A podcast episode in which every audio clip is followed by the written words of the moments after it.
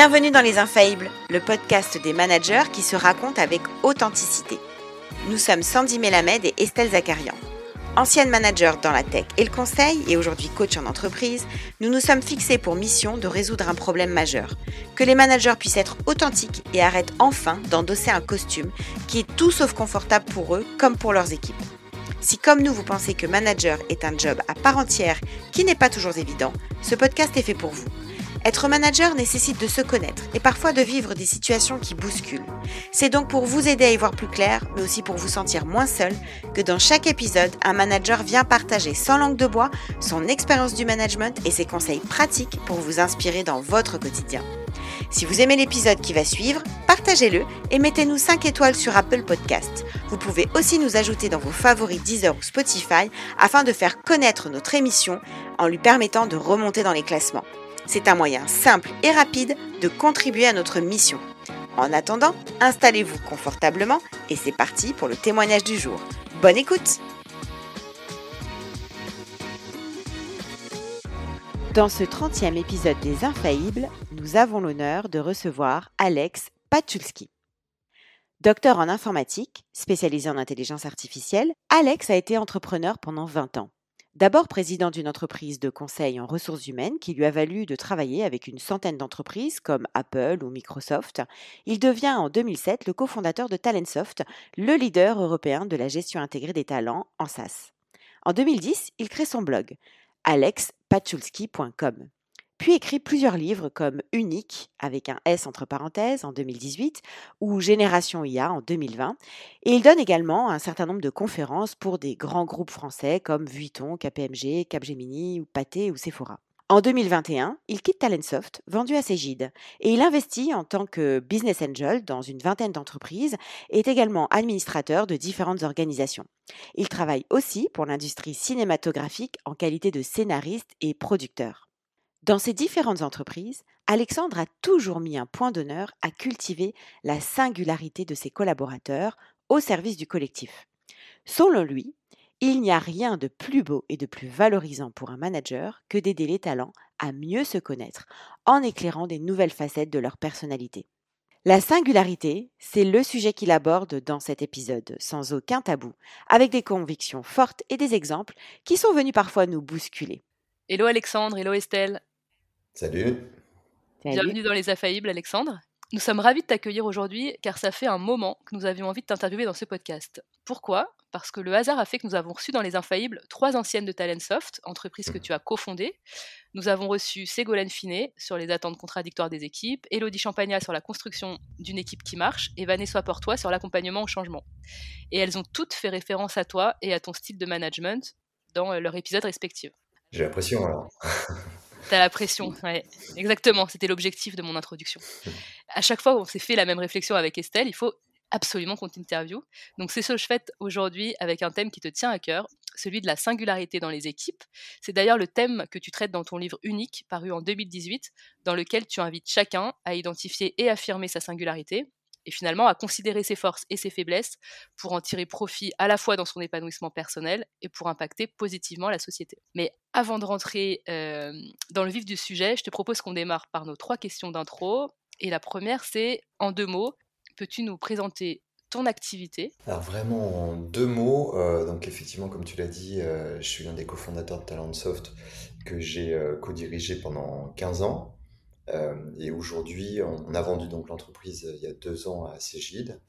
Et aujourd'hui, j'ai une partie de mon activité qui consiste à aider des entrepreneurs, le fameux give back des Américains, euh, c'est aider des entrepreneurs finalement à, réussir à atteindre leurs rêves. Et moi, je mets à contribution ma modeste expérience et mes éclairages, mes ratés, un peu tout ça pour essayer qu'ils évitent de se prendre des murs et qu'ils aillent un peu plus vite sur leur chemin. Et à côté de ça, euh, j'écris des scénarios pour le cinéma et pour la télé, puisque j'ai toujours rêvé euh, de travailler dans, le ciné et que quand j'ai vendu Talentsoft, je me suis dit que c'était le moment ou jamais. Alors pour toi, Alexandre, qu'est-ce que signifie être un bon manager? En un mot, je pense que c'est un, un bon manager, c'est un alchimiste. C'est quelqu'un qui arrive à faire que la mayonnaise prenne dans un collectif, dans une somme souvent d'individus euh, qui n'ont pas grand-chose à voir, et qui pourtant euh, doivent mettre leur, leurs forces, leurs envies, leurs problèmes, leurs ambitions en commun pour atteindre le même but. Et il y a quelque chose de magique là-dedans, puisque sur le papier, c'est jamais gagné. Et, moi qui suis d'ailleurs fan de, sport américain et en particulier de, basket, de NBA, je constate tous les jours en regardant mes résumés de matchs que des équipes qui supposément sur le papier sont censées briller bah, ne réussissent pas forcément. Et à l'inverse, des équipes qu'on n'attendait pas, tout d'un coup sortent de nulle part et, et étonnent tout le monde. Je pense que c'est beaucoup, beaucoup lié à la puissance du manager et au fait qu'il justement soit capable d'être un alchimiste ou non. D'ailleurs, je t'ai pas demandé, quand tu étais chez Talentsoft, tu as managé des équipes de combien de personnes au maximum? Le, maximum, ça a été un co-management de l'équipe produit R&D, en gros de toutes les équipes qui travaillaient sur la techno, avec l'autre cofondateur Joël Bentolila. Euh, puisque euh, à la fin, vraiment, on s'était dit, bon, mais finalement, on a tellement de problématiques euh, communes, unissons nos forces. Et vu que l'équipe devait faire 250 personnes, ben, le périmètre dont j'étais responsable, ça devait être à peu près 125, avec évidemment, comme vous l'imaginez, plusieurs râteaux, même si je hais ce mot, mais on ne peut pas prendre 125 personnes en direct. Qu'est-ce qui te rend le plus fier? Qu'est-ce qui t'a rendu le plus fier, toi, en tant que manager? Ah bah, Moi, ce qui m'a carrément mis les larmes, hein, pour être honnête, D'ailleurs, vous avez mentionné Elodie. Euh, Elodie m'avait surpris une fois. J'ai jamais pleuré devant mes équipes, mais une fois, j'étais vraiment extrêmement ému. Euh, d'ailleurs, si elle écoute le podcast, je pense qu'elle se souviendra de ce moment-là. On préparait un gros événement client euh, annuel dans l'ancienne bourse d'Amsterdam. Et c'était la première fois que l'équipe d'Elodie, justement, donc du product marketing, faisait un peu tout tout seul.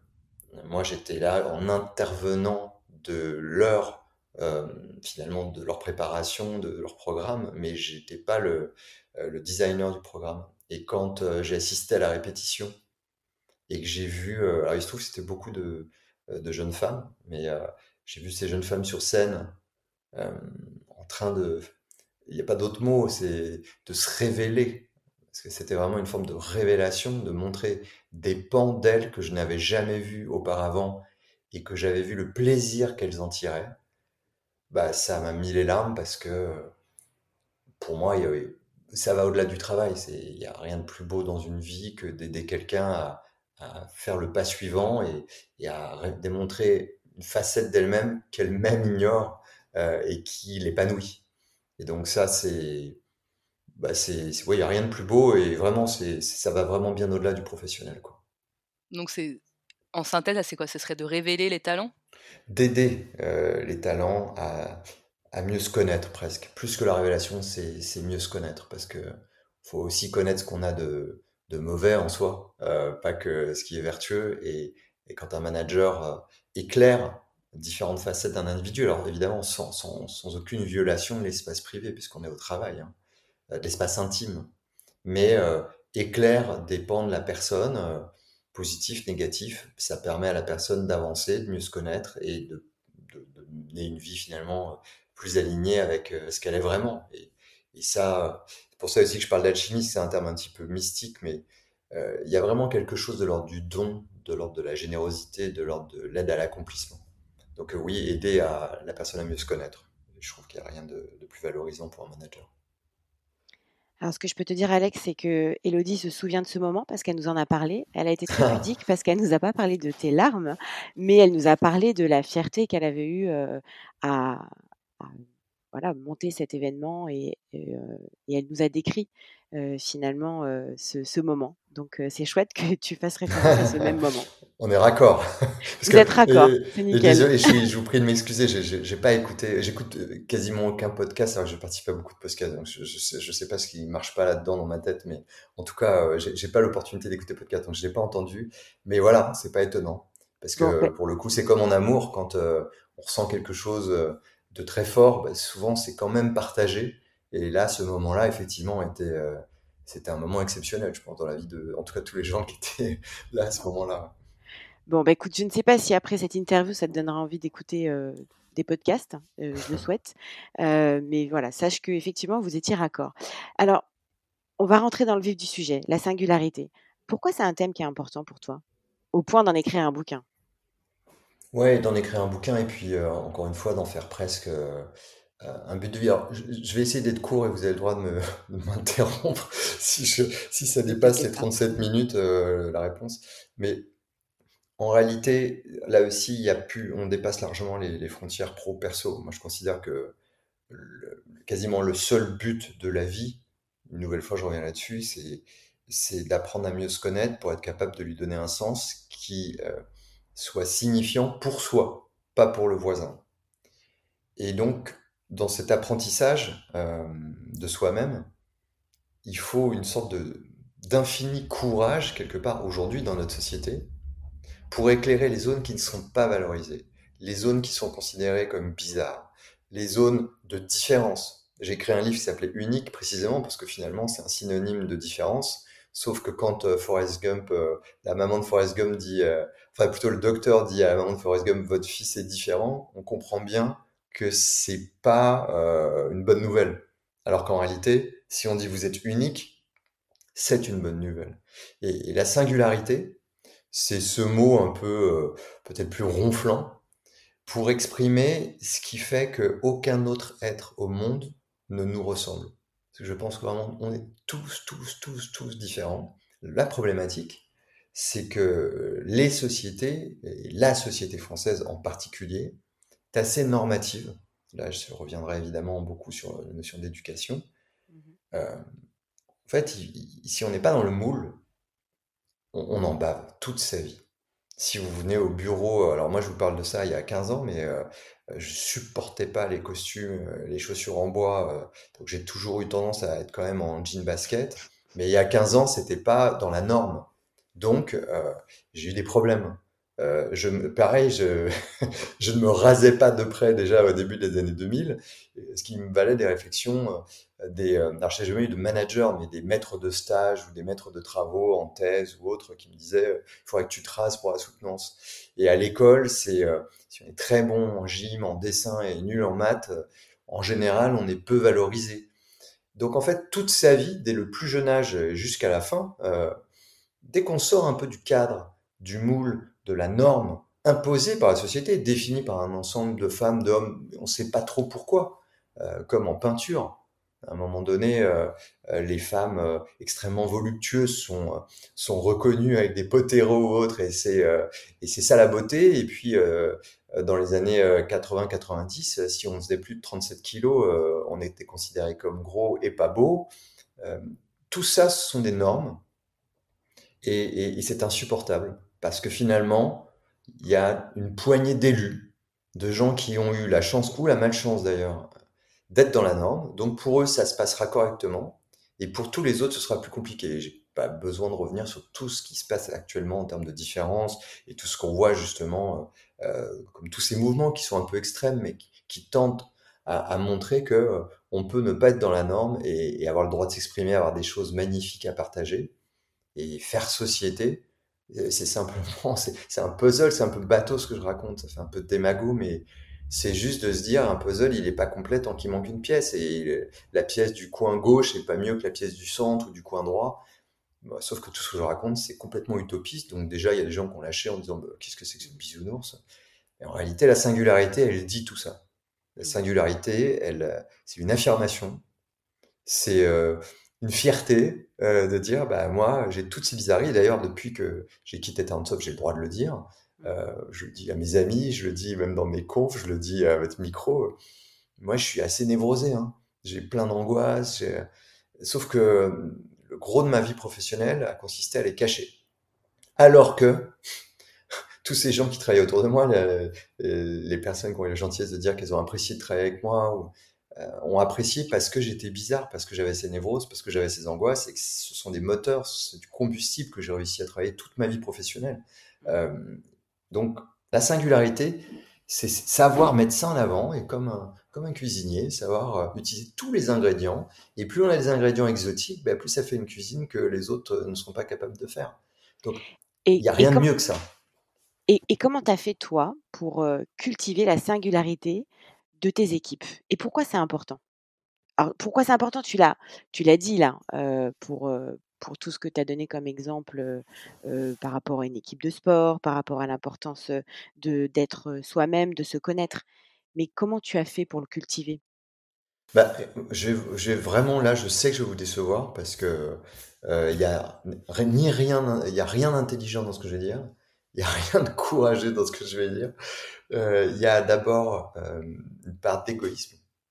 Dans ma vingtaine, le gros de mes réflexions, donc j'ai créé ma première entreprise à 27 ans. En toute honnêteté, la première raison pour laquelle j'ai créé mon entreprise, c'est essayer de me créer un espace de liberté euh, dans lequel je pourrais faire ce que je voulais parce que j'aurais pas de patron. C'était aussi bête que ça. Alors ça s'est fait par une opportunité, par un beau projet, euh, tout ce que vous voulez, mais la vérité c'est que je ne voulais pas rentrer dans la norme parce que j'avais pour le coup conscience que ça allait être euh, douloureux pour moi, pour le dire pudiquement. Donc, tu avais déjà conscience de ta bizarrerie, enfin. Ah oui, oui, mais, de toute façon, encore une fois, on n'est pas chez le psy, donc je ne vais pas vous raconter toute ma vie et toute mon enfance et ainsi de suite, mais moi, j'ai vu mes parents broyés par le système parce que justement, il fallait être dans la norme et que bah, ils avaient tous les deux leur façon, leur fantaisie, on va dire. Euh, je les ai vus assez malheureux. Donc, du coup, moi, très jeune, sans aucune réflexion, je me suis dit, OK, mais presque instinctivement, c'est pas une option. Ils ont pas l'air très heureux, donc euh, euh ça a pas l'air d'être par là, quoi. Puisqu'en fait, tout le monde cherche le bonheur.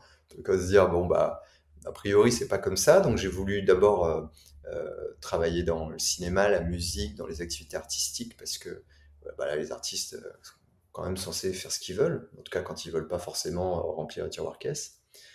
Ça s'est fait différemment, du coup je me suis retrouvé à créer mon entreprise, et je l'ai fait d'abord par égoïsme, pour me créer cet espace. Et il s'avère que avec cette première entreprise, avec mon associé, bah, finalement j'ai découvert que bah, les gens ils souffraient la même chose que moi ils étaient majoritairement euh, malheureux au travail parce que euh, ils pouvaient pas être eux-mêmes. D'où le, on rejoint une entreprise, on quitte un manager. Pourquoi on quitte un manager? Parce que, ben, en gros, euh, on dit toujours, il, ne me permet pas de faire ci, il met la pression sur ça, il comprend pas bidule. Ce sont des incompréhensions, des quiproquos, des malentendus permanents. Et donc assez rapidement, je me suis dit, finalement, moi, j'ai réussi à me créer un espace où je peux à peu près être moi-même. Et finalement, l'objet de mon entreprise, ça pourrait d'être aider les gens aussi à être eux-mêmes. Et donc, c'est devenu l'objet de ma première entreprise.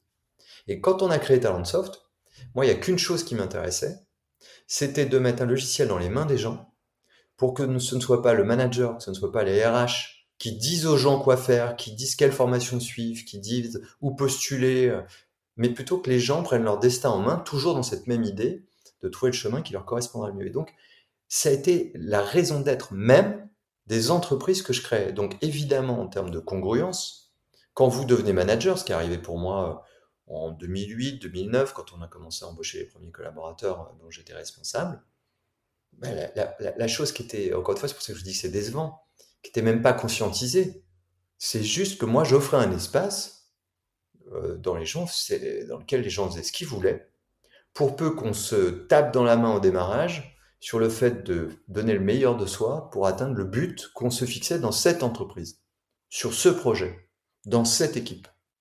Et c'est là où la notion de collectif, elle est complètement euh, liée à la notion de singularité, parce que le pendant négatif de la singularité, c'est l'individualisme, c'est l'égoïsme, c'est le fait de, de vouloir être soi au détriment des autres. Alors que dès qu'on le ramène à la notion de collectif, c'est mettre cette bizarrerie, cette singularité au profit d'un but commun. Et donc ça, c'est l'obligation de faire avec les autres, de comprendre les autres, de s'accorder avec les autres. Et là, ça marche. C'est pour ça d'ailleurs que unique, on peut pas le voir euh, parce qu'on est sur de l'audio, mais il y a un S entre parenthèses sur unique. Et comme je dis souvent, parce que je suis un très mauvais vendeur, si vous avez compris le titre, c'est pas la peine d'acheter le bouquin. C'est qu'il faut trouver sa singularité pour le mettre au profit du bien commun. Et donc voilà pourquoi c'est si important pour moi. Et donc si, même pas facile, c'est, il n'y a pas d'autre option pour moi que de laisser les gens être eux-mêmes. À la seule condition qu'ils jouent pour le collectif. C'est la seule condition. Je me pose quand même une question, enfin, même si je suis euh, évidemment profondément d'accord avec ce que tu viens de dire, euh, et Sandy également, euh, est-ce que c'est pas un problème de riche quand même? C'est-à-dire un problème de boîte qui fonctionne bien, qui ont de la croissance dans le monde de la tech Et est-ce que en vrai, il n'y a pas plutôt une tendance, enfin c'est même pas une tendance générale, c'est ce que tu as dit tout à l'heure aussi sur la France, notre société française qui est très normative. Finalement, dans la plupart des entreprises, c'est plutôt on doit rentrer dans le moule, on doit se raser avant la soutenance, on doit mettre une cravate pour les entretiens, même si ça c'était il y a peut-être 15 ans. et, comment, tu défends ce que tu viens de dire quand, bah là c'est un peu dur, hein, le business pour pas mal de gens, d'arriver au, niveau d'exigence qui sont demandées. Donc on est plutôt tendance à dire non, là il faut que tu rentres dans le moule et pas tes bizarreries, tu vas les mettre de côté parce que là on a, on a un objectif à atteindre. Écoute, d'abord je suis 300% d'accord avec toi et je suis tellement d'accord avec toi que lors de toutes mes conférences, plus le temps passait, plus Talentsoft fonctionnait bien, donc plus je me retrouvais à la tête d'une entreprise florissante avec cette notion un peu de succès, même si c'est un terme euh, qu'il faut manier avec précaution, plus ça allait, plus je, prenais des précautions quand je tenais ce discours. C'est pas un problème de riche, c'est un privilège de riche que d'arriver à le faire. Par contre, le problème, il est commun à 100% des gens, quelle que soit leur situation. Il n'y a personne au monde qui te dira j'ai pas envie d'être moi-même. Mais il y a plusieurs problèmes, euh, pour le coup, associés à cette envie de vivre la vie telle que chacun l'entend. La première, c'est que d'abord, tout ce que je dis, il euh, faut revenir au grec, à gnocchi, et euh, connais-toi toi-même. Qui peut vraiment prétendre se connaître? Pas l'école qui t'aide. T'as pas eu la chance d'avoir une famille euh, qui se prête un peu à l'attention, à l'introspection, bah, tu t'es pas forcément posé ces questions et je te rejoins à 3000%. Euh, quand il s'agit juste d'essayer à la fin de boucler les fins de mois dans des endroits où on n'a pas vraiment l'occasion de, euh, se poser ce type de questions, mais on est dans une forme de survie comme c'est malheureusement le cas de tant de millions de personnes, euh, rien qu'en France actuellement, ces considérations d'être soi-même, quelque part, on n'a même pas une seconde pour se les poser. Et je me permets juste quand même de dire, parce que là aussi j'ai une petite singularité dans la tech, euh, moi, mon grand-père était assez populaire, mes parents étaient d'une bourgeoisie assez basse.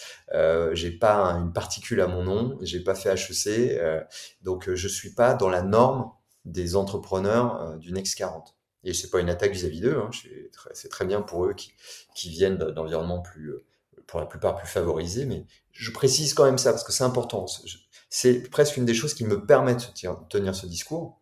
C'est que quand j'ai démarré, j'avais pas le moindre contact, j'avais pas même un contact pour un stage, j'avais que dalle. Donc ça c'est vraiment un point clé, c'est que ce que je dis, je le dis aussi parce que euh, je me suis retrouvé mille fois dans des situations où j'avais mais pas un euro quoi, et j'ai demandé de l'argent à des potes pour juste euh, bouffer, réellement.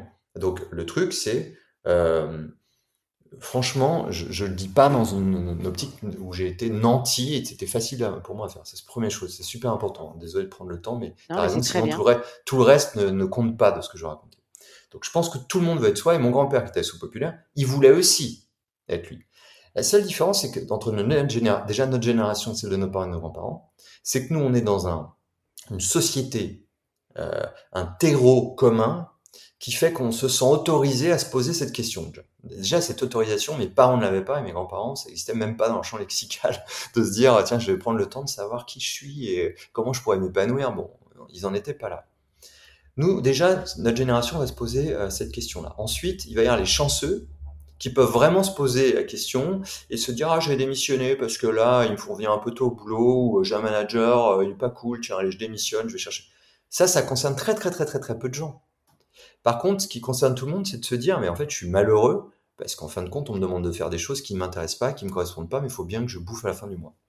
Et donc, le truc qui me semble clé, c'est de comprendre que dans quasiment 100% des cas, mais même quelqu'un euh, qui travaille dans le secteur euh, primaire, quelqu'un dans une usine, de toute façon, son manager qui tend à le vouloir qu'il soit plus efficace, la personne sera plus efficace si elle se sent plus respectée, plus entendue de toute façon. Alors je prends un exemple très concret. Euh, on prend l'exemple la santé. J'ai la chance de, travailler avec une boîte qui s'appelle Hublot, qui travaille pour vraiment le, euh, le staffing le bien-être des personnels de santé. Et ben ces personnels de santé qui sont vraiment, hein, on l'a vu pendant le Covid, euh, au cœur de cette problématique de euh, je fais des horaires hallucinants, je suis mal payé, je suis peu considéré par la société. En réalité, la notion de bien-être fait qu'aujourd'hui, ils vont refuser euh, certaines missions au détriment d'un euh, d'un revenu qui est déjà extrêmement faible parce que ils, sont, ils craquent, ils sont vraiment au bord du burn-out. Et donc ces personnes-là aussi veulent une vie plus décente. Et donc un logiciel comme Hublot vise simplement à une chose, essayer de faire que euh, les moments où ils vont travailler, leurs conditions de travail, soient les plus favorables possibles et leur permettre de faire que ce soit le moins pénible pour eux possible dans l'environnement qu'est le leur. Il y a la même chose dans la restauration avec un brigade, par exemple. Il y a la même chose, toutes ces boîtes qui travaillent à essayer de faire que les freelances, les intérimaires travaillent dans des conditions un petit peu moins euh, dégradées que ce qu'elles ne sont aujourd'hui, sont complètement dans le système de la singularité. Sauf que singularité, on n'est pas sur la pyramide de Maslow, dans faire valoir un don artistique ou machin. On est plutôt dans le bas de la pyramide à dire, bah, déjà pour subvenir à mes besoins élémentaires, je vais le faire dans des conditions qui soient moins dégradées et, moins difficiles que ce qu'elles ne sont aujourd'hui. Donc en fait, tu peux prendre mon discours et, descendre et remonter la pyramide de Maslow, ça vaudra pour 100% des gens, mais ça ne s'exprimera pas pareil. Mmh. Et compte tenu, selon leur milieu, le bassin d'emploi pénurique ou non, euh, eh ben, ce sera plus ou moins possible. Donc en réalité, voilà, c'est très très très compliqué à faire pour la plupart des gens. Mais là, je parle vraiment à un niveau, c'est pour ça que je te dis, ça va au-delà du, pro. Bah, en fait, c'est de la politique au sens d'Anna Arendt, c'est comment on peut vivre ensemble dans la cité, et c'est vers ça qu'il faudrait tendre. Et le droit du travail devrait être vu uniquement pour tendre vers ça. Parce que sinon, je vois pas l'intérêt. tout le monde vit pour survivre, mais ne vit pas pour essayer de, tirer du plaisir de son existence. Ce qui est quand même le but, encore une fois, c'est, d'être heureux, quoi. Il n'y a pas d'autre but que ça dans la vie, quand même. Mmh. Alors, si on, vient à une application concrète de comment toi, tu as cultivé la singularité dans tes équipes, notamment quand tu étais chez Talentsoft, euh, comment tu as fait concrètement pour accompagner des collaborateurs à avoir conscience de leur singularité Comment tu as fait pour mettre ça au profit du collectif? Est-ce que tu as des histoires concrètes ah à nous partager? Là, j'en ai, pour le coup, j'en ai 20 000 parce que en fait, encore une fois, tout le monde est singulier. je, vais vous en donner plusieurs au, passage. Mhm. En me revenant beaucoup au début, parce que comme ça, ça permet vraiment de voir que c'est pas parce qu'on est en X40 qu'on se permet tout ça, mais qu'on le fait dès le début, quand on n'a pas un rond et qu'on se salarie même pas. Euh, l'exemple sera peut-être plus fort et, montrera aux gens que c'est pas une problématique de riche, comme tu le disais. Donc, un des premiers euh, développeurs qu'on a, qu'on a embauché euh, se trouvait être, se trouve être, et il sera probablement toute sa vie, quelqu'un d'extrêmement singulier, c'est-à-dire qu'il a une interface relationnelle qu'on va, qu'on appellera euh, abrupte. Abrupte, ça veut dire que il s'embarrasse pas euh, de toutes les formes, de tous les contours sociaux qu'on essaye de mettre dans les relations pour qu'elles soient euh, les plus douces possibles et les moins violentes pour les gens. Lui, si t'arrivais le matin avec un pull qu'il aimait pas trop, il disait t'es vraiment fringué comme un cul, quoi. Voilà, c'était ah de ce niveau-là. C'est ça le abrupt. ok. Abrupt, c'était de ce niveau-là. Et, et, et, dans le boulot, c'était pas. Je ne suis pas tout à fait d'accord avec toi. C'est c'est complètement débile ce que tu dis. Voilà. Et, et la singularité extraordinaire, c'est et c'est pour ça que j'adorais ce gars, c'est que ça, que les managers le disent à leurs subalternes, selon ce terme que je exècre aussi, euh, ça, je l'ai déjà entendu. Mais lui, ce qui était génial, c'est que si un actionnaire venait, ou même, c'était euh, nous, nous fondateurs, mais nous, il nous parlait exactement comme il, aurait parlé à N-5. Il se contrefoutait de notion de hiérarchie. Il, était comme il était, et il l'était avec 100% des gens, et même des clients. Donc ça, c'était magique. Alors évidemment, vous vous doutez bien une chose, parce que je suis pas débile non plus, c'est pas la personne qu'on mettait le plus en avant en clientèle. Mais donc j'ai vu dans mon bureau euh, donc mon associé euh, Joël, obligé de se lever et de lui faire un signe comme si c'était un animal qui domptait, vraiment un tigre, euh, qui domptait pour lui dire de se calmer, parce qu'il se faisait littéralement hurler dessus. Bon, ça, si vous voulez, c'est une singularité que peu d'entreprises acceptent. C'est-à-dire que si le N-1, le N-2 vous parle mal, il vous parle mal deux fois, la troisième, il prend la porte. C'est ce que j'ai vu moi toute ma vie dans les entreprises pour lesquelles j'ai bossé. Oui, en même temps, tu là, tu parlais de faire société et que la singularité, elle doit être au service du collectif. Là, bah Oui, mais lui, c'était un génie, ce mec. Contradictoire. Pardon?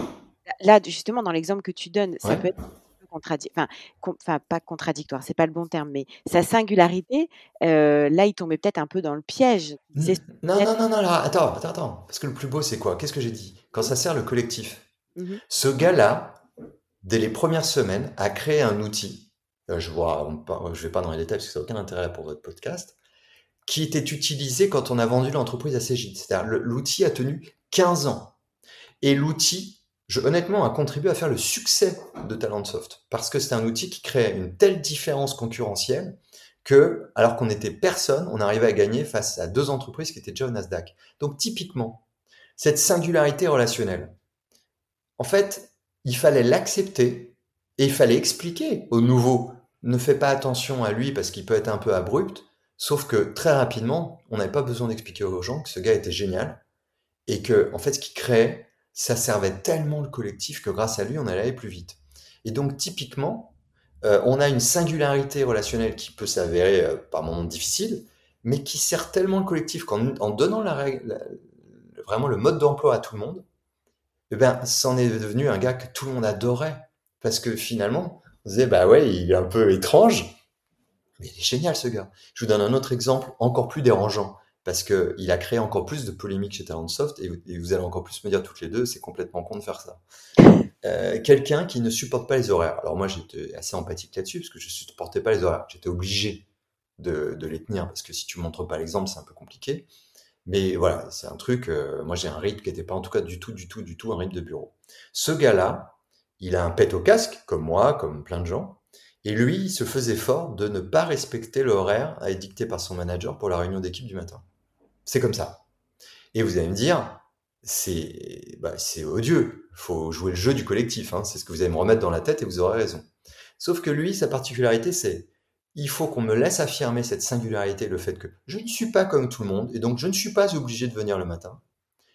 Par contre, ce gars-là, quand tout le monde rentrait le vendredi soir, si un client avait un problème et que bah, tout le monde allait à sa petite vie euh, et partait en week-end, lui, ça lui dérangeait pas de rester jusqu'à minuit pour régler le problème, parce qu'à l'inverse, il supportait pas qu'un collègue ait un problème. D'ailleurs, il a fini au CSE. Il supportait pas euh, qu'un client ait un problème non résolu. Et ce gars faisait des merveilles. Là aussi, c'est super polémique. Et, j'ai eu un package de managers dans le bureau pour venir se plaindre auprès de moi en disant Alex, t'as pas le droit. Alors, en l'occurrence, j'étais pas le manager direct de ce gars-là, mais je le soutenais. T'as pas le droit de laisser faire ça parce que si tout le monde le fait, la boîte, elle va dans le mur. Et, j'étais d'accord avec les gens. Si tout le monde faisait ça, la boîte, est dans le mur. Sauf que le principe de la singularité, c'est que tout le monde ne le faisait pas, en fait. Et les gens n'en avaient pas besoin. Des retardataires, il y en a plein. Et ça, je l'ai jamais toléré. Mais quelqu'un dont je comprenais et où j'expliquais à chacun que lui, c'est, voilà, je suis pas psy, donc c'est pas à moi de m'occuper de pourquoi il est comme ça, mais il est comme ça. Et si on accepte cette singularité, voilà ce qu'il donne pour le collectif. Donc en fait, ce que je suis en train de vous dire, c'est que finalement le principe de la singularité, c'est un principe un peu d'épicier, où à un moment donné, on se dit, bah, parfois il y a des downsides, il y a des choses négatives y a une singularité, qu'on n'est pas obligé d'accepter, ça c'est tout à fait vrai. Mais parfois, si on les accepte, ces choses négatives, voilà tout le positif qui ressort. Je vous donne des exemples extrêmes exprès, parce que ce sont des choses qui ont vraiment posé problème chez Talentsoft et qui ont vraiment généré des débats très forts. Et ça, moi, c'est une chose, c'est une conviction qui ne sera absolument pas partagée par les auditeurs. Mais moi, je le sais, c'est que quand je sais faire ça, bah, les gens sont vraiment reconnaissants qu'on les laisse aussi un peu être eux-mêmes et, ils vous, vous rendent tellement plus que ce que vous leur donnez. Donc oui, tout le monde ne peut pas faire ça, mais la bonne nouvelle, c'est que tout le monde ne souhaite pas faire ça. Et donc là, les deux exemples que je vous prends sont un peu extrêmes, après, il y en a des beaucoup plus faciles que ça, sur des horaires, sur de la flexibilité, sur des besoins liés euh, à la vie euh, familiale, sur... Euh, eh ben, quand vous savez un peu respecter ça, toujours avec ce cap collectif, en vous demandant est-ce que ce que tu apportes au collectif est supérieur à parfois les petites nuisances qu'on va accepter, ça fonctionne. Tu vois, sur l'histoire des horaires, moi je trouve ça, enfin, conviction personnelle, je trouve ça génial cette adaptation de se dire, bah voilà, lui, il supporte pas les horaires et il ne sera pas bien et efficace si on le contraint à. Euh, ça, je l'entends complètement. Sur ton premier exemple, je suis un peu plus dubitative, je t'avoue, parce que je trouve que là, ça touche, enfin, dans l'exemple que tu as donné, et évidemment, on ne connaît pas cette personne et, et, et, dans toutes ses dimensions euh, dans le collectif, je suis un peu plus sceptique sur le côté, euh, je peux, euh, je peux envoyer, euh, entre guillemets, je peux envoyer chier mes collègues comme je veux, autant que je veux, parce qu'on me dira rien. Et là, je suis pas certaine de la force de cette singularité. Mais ce n'est que, que, que, mon avis perso. Et je, on peut passer à, à, à la question je, suivante, il n'y a pas de problème. juste une, un petit commentaire. Euh, je t'ai pas dit que son manager direct, qui était en l'occurrence mon associé, puis après qui a été son N plus 2, N plus 3, je t'ai pas dit qu'il n'était pas régulièrement dans notre bureau et qu'on lui expliquait qu'il ne pouvait pas dire ci, qu'il ne pouvait pas faire ça. Et en fait, il y a un petit, euh, il y a un petit secret que je vous ai pas livré avec ça. Ah. C'est que le secret, c'est qu'à partir du moment où tu peux pas l'étendre, ben cette personne-là, il se trouve qui était en totale cohérence avec elle-même, n'a jamais souhaité être manager, n'a jamais souhaité euh, faire partie d'équipes de 50 personnes. Elle était heureuse dans des petites équipes, voire parfois sur des projets solitaires, où elle pouvait construire quelque chose de A à Z. Et en fait, le secret, c'est que ça fonctionne si tu le mets pas au milieu de trop de gens à qui tu peux pas te permettre de donner la notice. Et donc, en fait, ces équipes, et je te jure que c'est vrai, l'adoraient, les gens avec lesquels il était, parce que ce gars était d'une générosité, parce qu'à côté de ça, tout le monde venait le voir, et donc la blague, je suis un peu extrême dans ce que je te raconte, un peu, archéty un peu archétypal, mais la blague dans ce que je te raconte, c'est que tous les gens venaient le voir pour lui demander de l'aide, parce que c'est vraiment un génie. Évidemment, tout le monde se prenait un bah c'est complètement con oh t'aurais pas dû faire ça. Mais il leur apprenait tellement que je te jure qu'à la fin de Talent quand on a vendu il y a eu des discours et tout et les gens ont dit majoritairement que la personne qui leur avait le plus apporté techniquement c'était cette personne là donc encore une fois c'est cool qu'on soit pas d'accord parce que je donne des exemples volontairement un peu polémiques mais réfléchis aussi à ça. Quand tu as des dizaines et des dizaines de développeurs qui disent grâce à lui voilà eh ben oui, le coût d'acquisition, le billet, le prix à payer, c'était de se prendre un, c'est débile, mais en, re en, retour, ils avaient tellement plus. Et voilà. Et moi, je, ah, je reviens à ça. Très bien. Mais là, tu m'as, tu m'as, tu m'as convaincu en me donnant un peu plus de, de, de contexte, d'éléments de contexte. Tout va bien. euh, moi, j'avais une question, Alexandre. Tu parlais dans ton deuxième exemple euh, sur le retardataire des, des autres mana des, des, managers des autres équipes qui euh, étaient pas contents et qui comprenait pas pourquoi on acceptait son retard à lui. Comment tu fais pour euh, faire accepter ça aux autres managers, justement? Alors en fait, moi je ne crois pas au concept de symétrie euh, dans les organisations. Bah, alors c'est assez logique, parce que si je te disais je fais valoir les singularités et j'aime les symétries, il y aurait quelque chose, euh, si des ingénieurs nous écoutent, ils diraient ça ne fonctionne pas son truc, ils auraient bien raison. En fait, d'abord c'était très dur avec tous les managers de la personne à, laquelle je pense, puisque c'est pas facile. Mais encore une fois, euh, moi je travaillais avec directement aussi très souvent, donc euh, voilà, hein, je, me, je coltinais à ça aussi. en fait, il faut donner aux, managers le goût d'équipes qui ne vont pas nécessairement se ressembler et qui vont avoir un mode d'emploi singulier aussi. Quand tu as une somme de personnes singulières, forcément, le mode d'emploi doit être singulier. Sinon, euh, si tu veux faire le même mode d'emploi pour cinq équipes avec des collectifs qui sont complètement différents sur les cinq équipes, ça ne fonctionne pas. Et pour autant, tu ne peux pas avoir autant d'entreprises qu'il y a d'équipes. Alors quel est le secret? Le secret, ça s'appelle la culture d'entreprise. Et pour le coup, pareil s'il y a des ingénieurs, la culture finalement, c'est le plus petit dénominateur commun de l'entreprise. Ce sont les valeurs, les comportements, les rites, les us et coutumes, la manière de gérer les risques, de gérer les problèmes, de gérer les conflits, qui seront communs à tous les gens tous les gens voulant dire vraiment, c'est ils baignent dans une culture commune. Et là, je fais encore une fois pas de politique et de référence à la société d'aujourd'hui, mais c'est bien ça qui fait débat aujourd'hui euh, euh, en politique justement. C'est cette notion de plus petit dénominateur commun, et, tout le monde ne peut pas être d'accord sur tout, faire tout pareil. Non. Par contre, quand on est chez Talentsoft, on doit pouvoir se dire chez Talentsoft, voilà comment on résout ce problème chez Talentsoft, voilà comment on fait ceci, voilà comment on fait cela. Et ça, ça permet ensuite, quand tu es dans ce bain commun, avec ces valeurs communes auxquelles tu, quelque part, tu peux pas déroger, après, tu peux commencer à euh, créer des équipes qui rajoutent des choses différentes.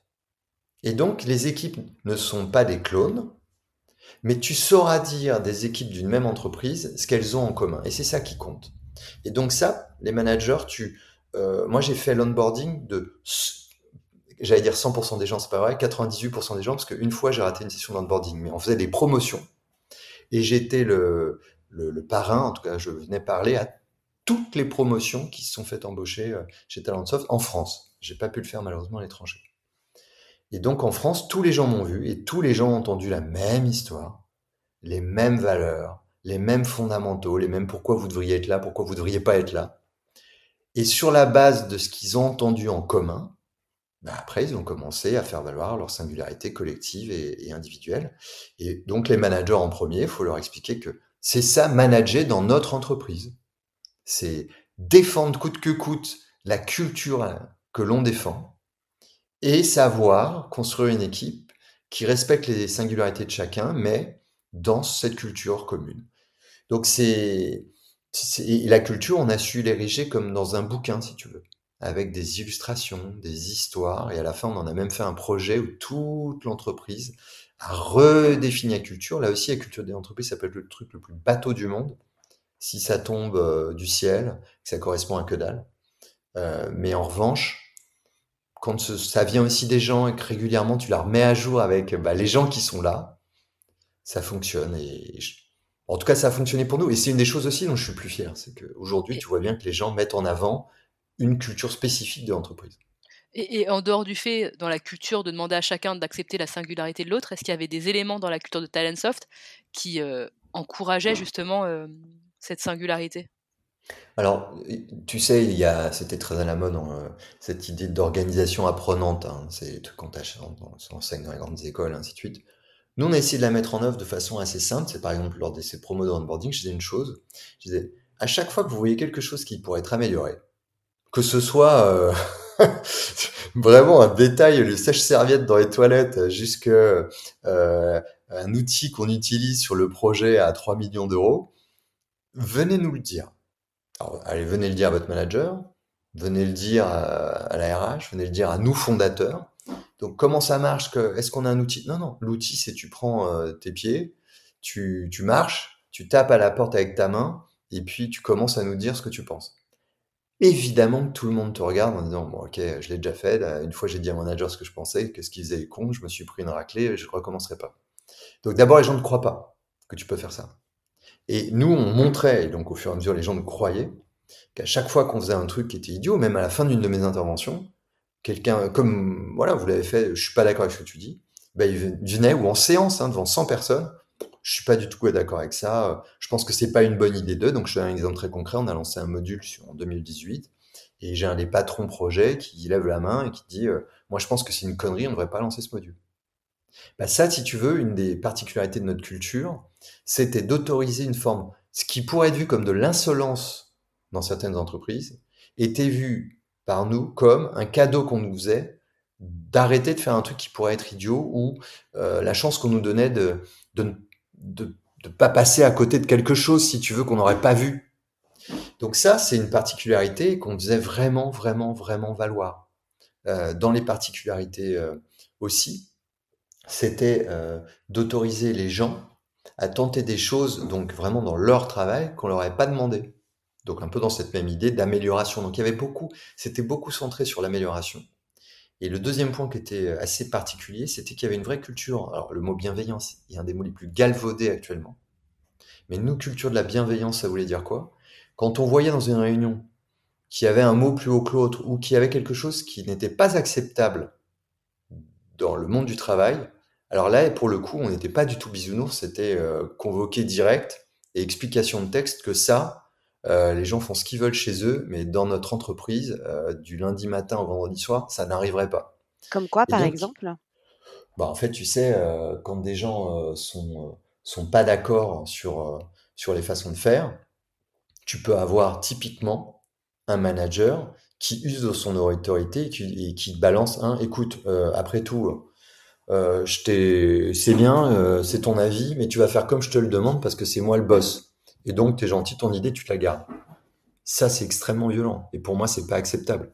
C'est-à-dire que si tu fais ça, bah, c'est l'inverse de ce qu'on essayait de faire. T'as plus personne qui s'exprime. Je te parle même pas euh, d'une réflexion parce que là, on n'a pas attendu euh, le wokisme, euh, l'ère du, du MeToo et ainsi de suite pour dès qu'on sentait qu'un homme considérait, si tu veux, une femme un peu de haut parce que bon bah toi t'es gentil, mais enfin bon, la tech c'est quand même un truc de bonhomme. C'est oui, quasiment comme jamais... qui dit, qui dit à la journaliste, ça va bien se passer, madame, vous inquiétez pas. exactement, exactement. C'est des trucs que jamais il dirait à un mec. Mmh. Alors, ça, on, a, on, a, été, Dieu merci, hein, très épargné de tout ça.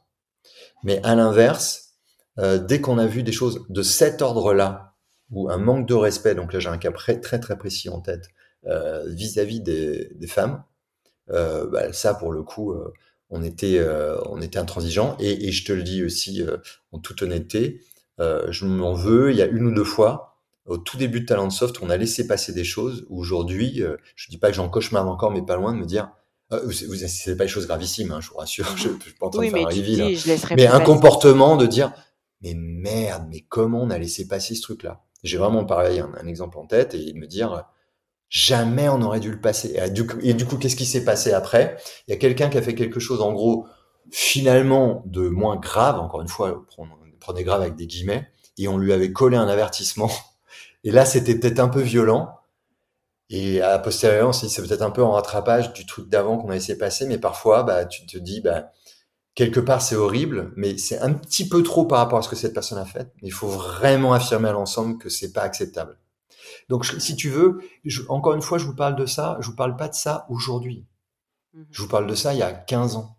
Mmh Et donc, il y a 15 ans, euh, comme euh, le jean basket, dans la tech, des comportements qui finalement étaient un peu pas macho, mais dans une ère vraiment masculine dominante, euh, ça passait.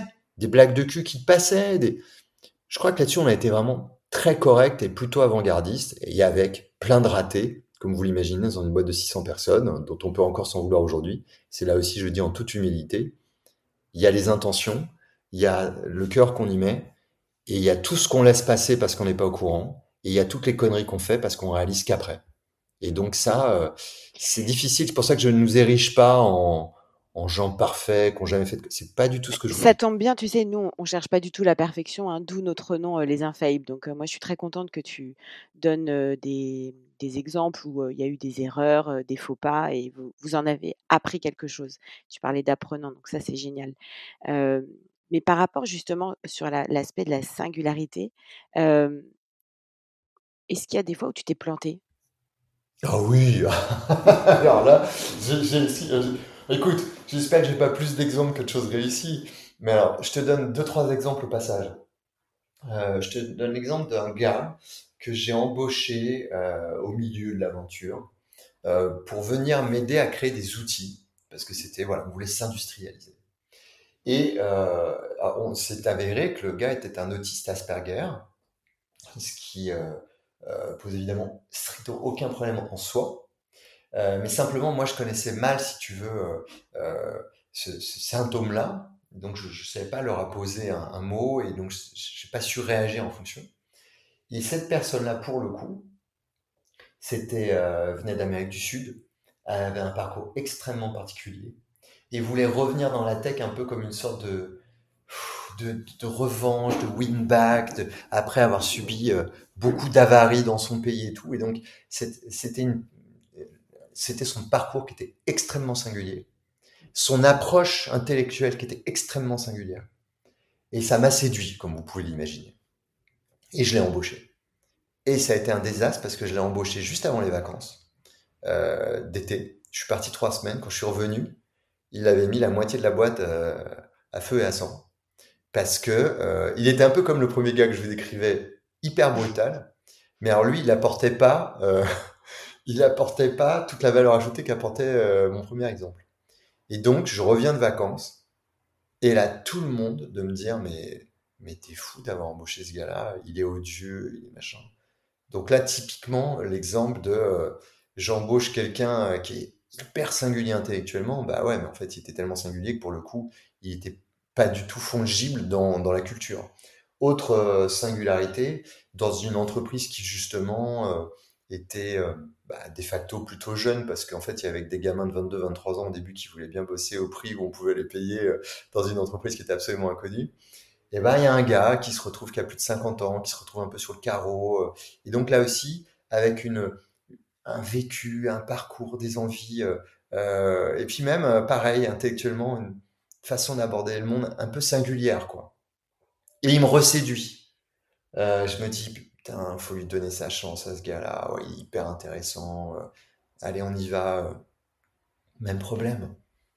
C'est que, bah oui, il avait mille choses à apporter. Mais à un moment donné, il faut une sorte de langage commun, de code commun pour arriver à, parler un peu le même langage. Et il était tellement loin de la culture un peu dominante à ce moment-là que mon erreur, c'est pas d'avoir embauché ce gars-là. Mon erreur, c'est de ne pas avoir consacré l'énergie qu'il aurait fallu consacrer pour qu'il ait une vraie chance. Et donc, en fait, ce que je suis en train de vous dire, c'est que soit je me suis gouré parce que j'ai voulu voir des choses dans des gens qui n'étaient pas là, en fait, qui ne pouvaient pas donner.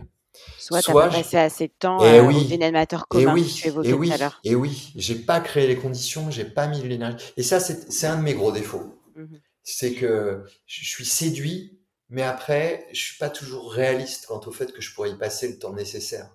Et mmh. ça, c'est le piège. Alors, ça m'amène à notre toute dernière question. Donc, je te remercie d'avoir partagé ce, cette erreur que tu évoques. Toi, tu étais cofondateur, tu étais aux manettes avec tes associés. Donc, c'est peut-être plus facile pour toi de prendre du recul sur tes erreurs, de corriger le tir, de d'embaucher qui t'a envie d'embaucher, de développer la singularité. Comment tu fais, comment tu as fait pour insuffler ce même état d'esprit auprès des managers? Qui sont dans le fameux râteau, t'aimes pas ce terme, pour que eux-mêmes insufflent ça avec leurs équipes, pour que eux-mêmes cultivent la singularité et en même temps passent suffisamment de temps à développer le dénominateur commun de leurs équipes et éviter ces erreurs de casting. D'abord, vraiment, vous posez des super questions, hein, toutes les deux, parce que vous mettez le doigt euh, sur les choses qui font mal. Euh, j'ai toujours été déçu euh, du fait que bah, finalement, je pouvais pas le partager ça autant que j'aurais aimé avec tous les gens. Parce que tous les gens me disaient ce que tu viens de me dire. Ouais, mais Alex, c'est pas nous les, boss, euh, on peut pas faire ci, c'est pas notre boîte. C'est facile pour toi parce que. Et je te jure que tous les trois, on avait plein de choses euh, différentes pour le coup, euh, trois fondateurs, mais on avait cette chose en commun, d'avoir vraiment une envie d'autoriser, de vraiment laisser les gens tenter vraiment tout ce que je viens de vous dire, encore une fois, avec toutes les conneries qu'on a pu faire, mais je suis vraiment sincère dans ce que je vous dis, de, notre envie sincère que les gens construisent des équipes euh, singulières. Sauf que les gens ne se l'autorisent pas. Parce qu'il y a des millénaires d'oppression au travail, d'esclavagisme, euh, qui, valent encore aujourd'hui. Et donc d'abord, les gens ne te croient pas. Donc tu es obligé de, mettre beaucoup d'énergie sur des petites choses, des petits pas, comme avec des, des enfants. Et c'est pas du tout infantilisant ce que je dis. Mais vraiment, c'est la politique des petits pas des, des enfants, où ils tentent un petit truc puis il voit que ça passe, puis il tente un peu plus gros, puis il voit que ça passe. Et en fait, il y a qu'en démarrant petit, euh, qui voient que tiens, ils ont le droit, puis je vais tenter un peu plus gros, puis un peu plus gros, puis un peu plus gros, et avec un truc qui est fondamental, eh ben, c'est l'acceptation du droit à l'erreur. Parce que quand tu permets aux gens de faire ça, ben, ils font comme toi, ils font un paquet de conneries. Et si à la première connerie, ils se font ramasser, c'est déjà tellement dur de croire en ce que je viens de te dire de le tenter, que si tu te fais ramasser dès que tu l'as tenté, il n'y aura pas de deuxième fois. Et ça, c'est super dur aussi, parce que comment s'assurer que le N plus 1, par exemple, parce que c'est pas toi, va pas les ramasser à la moindre erreur ou à la moindre tentative. Donc, je sais pas si, effectivement, tu mesures à quel point ce sont des équilibres instables, où il faut vraiment à tout moment s'assurer que l'autorisation, elle est commune, que le droit à l'erreur est commun, avec une particularité, c'est que nous, on avait aussi des actionnaires façon Goldman Sachs, qui eux sont relativement peu dans cette culture-là et cette logique du droit à l'erreur. Donc comment toi tu autorises ça dans ton entreprise quand les gens qui sont au-dessus de toi, parce qu'on pas se leurrer, les actionnaires, c'est comme si ce sont des gens qui sont au-dessus de toi, te l'autoriseront pas. Et donc est-ce que parfois aussi on a dû tomber sur quelqu'un alors qu'il avait tenté un truc et que quelque part on faisait l'inverse de ce que je viens de te dire là? Sûrement.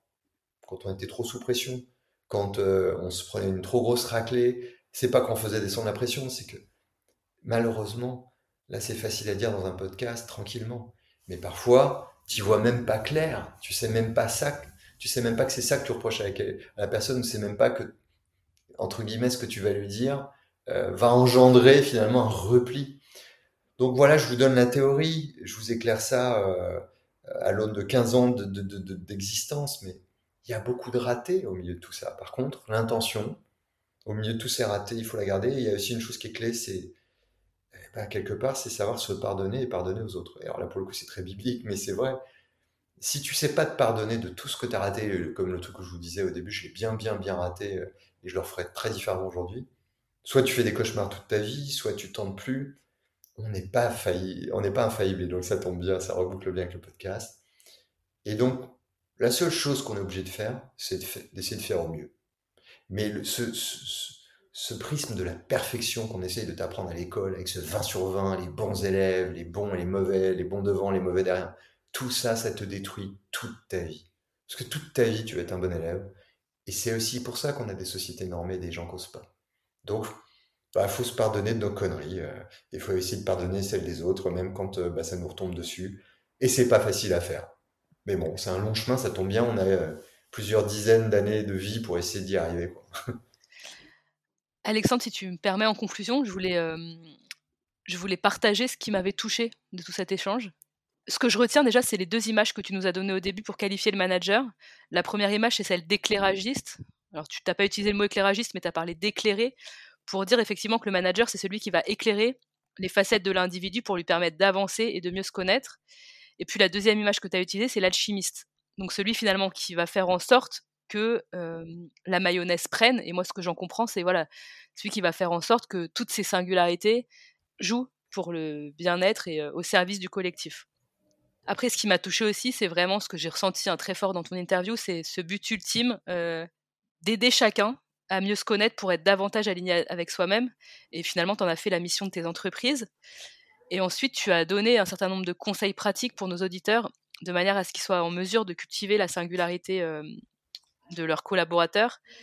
La première chose, c'est d'avoir une culture d'entreprise qui finalement favorise l'expression de chacun. Et donc, de ce que j'ai compris chez Talentsoft, cette culture d'entreprise était essentiellement centrée sur l'amélioration et la bienveillance. Et puis, ce que j'ai retenu aussi, même si on n'y est, pas revenu, c'est que tu prends le temps de donner le mode d'emploi à tout le monde pour que les gens comprennent aussi ce que tu peux accepter et au bénéfice de quoi. Et puis, tu nous dis, c'est aussi euh, accepter, euh, accepter le droit à l'erreur et puis garder tout le temps cette intention. Et de ce que je comprends, cette, intention, c'est valoriser la singularité au service du collectif, puisqu'il y a vraiment la dimension au service du collectif qui a été euh, hyper importante tout au long de ton interview. Et je, note aussi, pour terminer, deux points de vigilance pour le manager. C'est finalement de créer les conditions favorables à ça. Et ça, ça veut dire mettre beaucoup d'énergie. Moi, j'ai l'impression hein, que ça prend effectivement beaucoup d'énergie d'aller identifier euh, les forces, les failles des uns et des autres, et finalement de savoir ce qui est acceptable, pas acceptable et au bénéfice de quoi. Et tu parlais à la fin d'équilibre instable à trouver. Et puis euh, j'entends aussi un autre, point, un autre point de vigilance, c'est euh, d'être réaliste sur la personne et de pas finalement vouloir voir dans la personne ce qu'on veut voir. Donc voilà, c'est pas un résumé hein, que j'ai tenté parce que tu as dit beaucoup trop de choses. je, je m'en suis pas senti capable. Mais en tout cas, voilà ce qui m'a touché, ce que je retiens. Je sais pas si tu as envie de préciser, compléter. Bah, Peut-être j'ai dit des conneries aussi. non, non, c'est très, euh, c'est très fidèle et je suis désolé, je, sais que j'ai pas un esprit forcément. Je parle dans beaucoup de, de directions, donc c'est pas facile à faire et tu, tu l'as très très bien fait. Euh, bah, finalement, ton, ton résumé me, me, me, fait venir euh, une pensée qui est peut-être la chose la plus importante dont on n'a pas parlé, c'est que finalement, au-delà de tout ça, ce que tu viens de dire et qui est que vraiment je revendique et qui est tout à fait vrai et bien résumé, la chose la plus importante finalement. Euh, parce que c'est très proche du champ lexical amoureux, ce que tu viens de dire aussi, donner le mode d'emploi, euh, euh, mettre de l'énergie, essayer de comprendre, parce qu'en fait comprendre c'est aimer. Et finalement, l'une des choses qu'il y avait chez en tout cas moi que j'ai toujours, mais j'ai même pas essayé de le faire. Ça se faisait et je pense que ça a fait une différence. C'est que finalement, j'avais énormément d'affection, pour pas parler d'amour, faut pas exagérer, mais j'avais énormément d'affection pour tous les gens qui venaient travailler chez nous parce que c'est quand même un truc de fou qui te choisissent toi, qui choisissent ton entreprise pour venir passer 10 heures par jour euh, à donner le meilleur d'eux-mêmes. Je sais pas si tu imagines cette phrase, 10 heures par jour à venir donner le meilleur de soi pour exécuter ton projet, ton rêve à toi, qui devient un petit peu leur rêve à eux. Et en fait, au-delà de tout ce qu'on s'est dit, s'ils ressentent cette affection, s'ils ressentent comme une forme de remerciement, s'ils ressentent euh, bah, cette chaleur euh, quand ils arrivent dans ton entreprise, je vais dire chez toi, lapsus révélateur, mais c'est un peu ça, dans ton entreprise, bah, en fait, tout va mieux. Parce que l'entreprise, c'est un monde froid, c'est un monde qui est régi par l'argent, très souvent, par des relations hiérarchiques qui sont dures à vivre euh, et qui sont pour moi qui n'ont pas forcément leur place.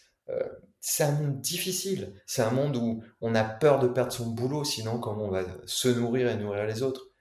Et en fait, dans cette difficulté-là, si tu sais introduire de l'affection, euh, de l'émotion, euh, de l'amitié, et on peut parler d'amitié au travail, on a le droit, l'amitié au sens, cette reconnaissance, cette chaleur que tu donnes à quelqu'un pour le remercier de venir passer tout son temps chez toi, parce qu'il pourrait le faire dans une entreprise à côté, il pourrait le faire moins bien, il pourrait le faire avec moins de sourire, bah ça change tout en fait. Et on n'en parle jamais. Et c'est ça qui est dingue. donc dans l'alchimie du manager, bah, peut-être la secret sauce de l'alchimie, c'est l'affection que tu porteras à chacun. Et je sais, je sais vraiment qu'on est des animaux. L'homme est un animal avec un grand H. Hein. Et il ressent ça. Donc si, et, il te le rend tellement, et du coup, bah, tout d'un coup, le travail, ça devient un peu autre chose. Ça devient euh, un lieu où on met ses forces en commun pour euh, accomplir quelque chose, et on le fait dans un climat bah, qui est plus un climat, désolé, je pense un climat parfois de salopard, quoi. Un, climat vraiment où on vit des choses qu'on ne devrait jamais vivre. Euh, voilà, c'est un rêve. Ça, c'est une utopie. Ça, c'est une utopie parce qu'on est très, très, très, très loin du compte.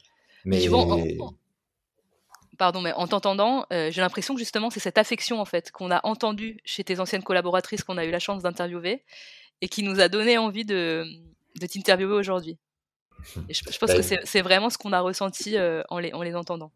Bah écoute, en tout cas, la, reconnaissance, je, moi j'invite en tout cas les, tous les managers qui nous écoutent et tous les dirigeants qui nous écoutent et tous les actionnaires qui nous écoutent à réfléchir à cette notion parce que vraiment, il y a tellement d'entreprises euh, dans le monde quand quelqu'un décide de venir travailler chez toi, il faut arrêter d'être euh, présomptueux euh, et de se dire bah évidemment je suis la boîte la meilleure et je lui fais un cadeau et en plus je vais lui jeter la dîme euh, à la fin du mois pour qu'il puisse se substanter. Je veux dire, on n'est pas dans la folie des grandeurs, merde quoi. Faut, faut arrêter de raisonner comme ça. Les gens viennent vous faire un cadeau en, donnant leur vie, en se séparant de leurs femmes, leurs enfants, de leurs maris, de leur chez eux, en faisant du trajet, deux heures d'embouteillage par jour, ils viennent le faire pour votre projet. Il faut quand même pas l'oublier, quoi. Quand est-ce que tu remontes une boîte, du coup? Je, suis un peu fatigué là. je suis un peu fatigué. plus sérieusement, j'ai dit au tout démarrage, euh, euh, moi je suis quand même heureux d'avoir pu revenir à mes premières amours, mes premières envies artistiques parce que j'ai 50 ans l'année prochaine et à un moment donné, bah, voilà, il faut pas attendre 100 ans avant de faire les choses. J'ai un petit 4 mois et s'il n'a que 4 mois, c'est parce que bah, j'ai essayé de faire tout ce que je vous ai dit le plus sincèrement possible, mais du coup, j'avais pas beaucoup de bande passante pour ma vie euh, finalement euh, amoureuse, affective, euh, personnelle. Et donc, c'est vrai que pour toutes ces raisons-là, aujourd'hui, je suis heureux d'aider des entrepreneurs à accomplir leurs rêves, mais à part mettre une pièce dans la machine, je suis pas sûr que ma femme serait d'accord de toute façon. Pour finir, est-ce que tu es d'accord pour te prêter au jeu de nos trois questions de fin? Bien sûr.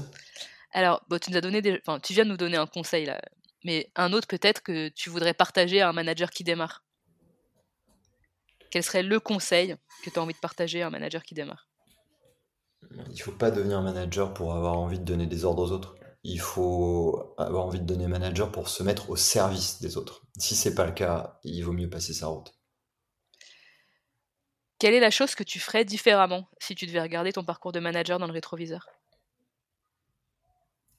Je pense que justement, j'accorde j'accorderais, je pense, encore plus de temps aux gens. Et en étant plus serein comme je suis aujourd'hui, euh, je, je, déléguerai encore plus les choses. Je me dis, bon, finalement, quelqu'un d'autre pourra le faire. Je je vais pas chercher à prouver pour qu'on me respecte. Je vais juste essayer d'écouter, d'être présent aux gens au maximum et, le respect viendra naturellement. Quelle est la source d'inspiration ou les sources d'inspiration que tu aurais envie de partager à notre micro pour les managers? Hmm. Tu peux citer tes bouquins si tu veux. Ouais, non, non, non, non, ça. Ah, mes sources d'inspiration sont très artistiques, voire euh, sportives. C'est, euh, euh, je pense à Phil Jackson, là, comme ça. Donc, je suis un fan de basket américain, c'est un des plus grands coachs de basket américain.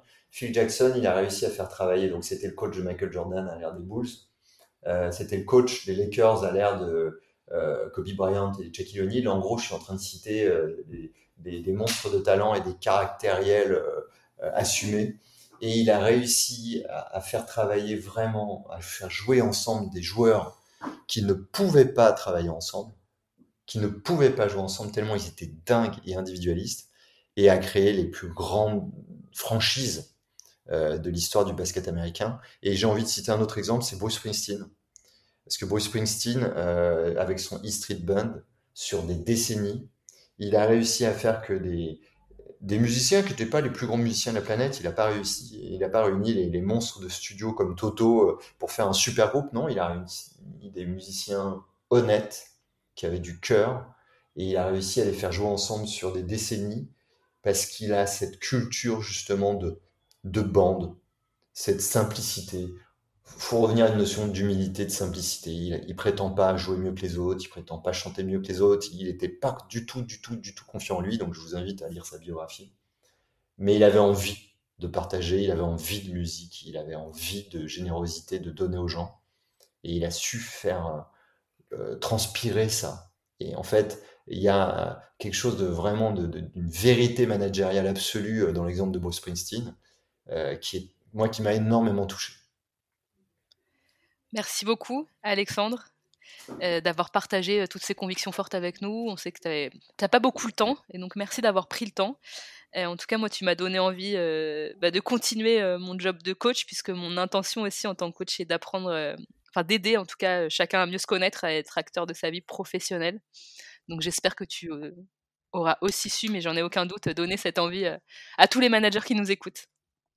Bah, écoute, en tout cas, merci à toutes les deux euh, pour vos questions euh, super pertinentes et, euh, et puis moi, ça me fait toujours plaisir bah, de, de partager mes erreurs et puis peut-être les deux trois trucs pas trop cons que j'ai fait parce que je pense vraiment, voilà, des, des podcasts comme le vôtre, même s'il y a une personne qui change son comportement à, à l'écoute de votre podcast, bah, vous avez fait la meilleure journée possible. Merci Alexandre, à bientôt. Merci Alex. Salut. Cet épisode vous a plu? À vous de jouer maintenant. Pour cela, rien de plus simple. Ajoutez-nous dans Apple Podcasts, Deezer ou Spotify dans vos émissions préférées. Mettez-nous un like ou un commentaire sur les réseaux sociaux. Et surtout, si vous voulez une équipe de managers au top dans votre boîte, demandez à votre RH de nous appeler et partagez notre épisode avec vos collègues. À bientôt sur les Infaillibles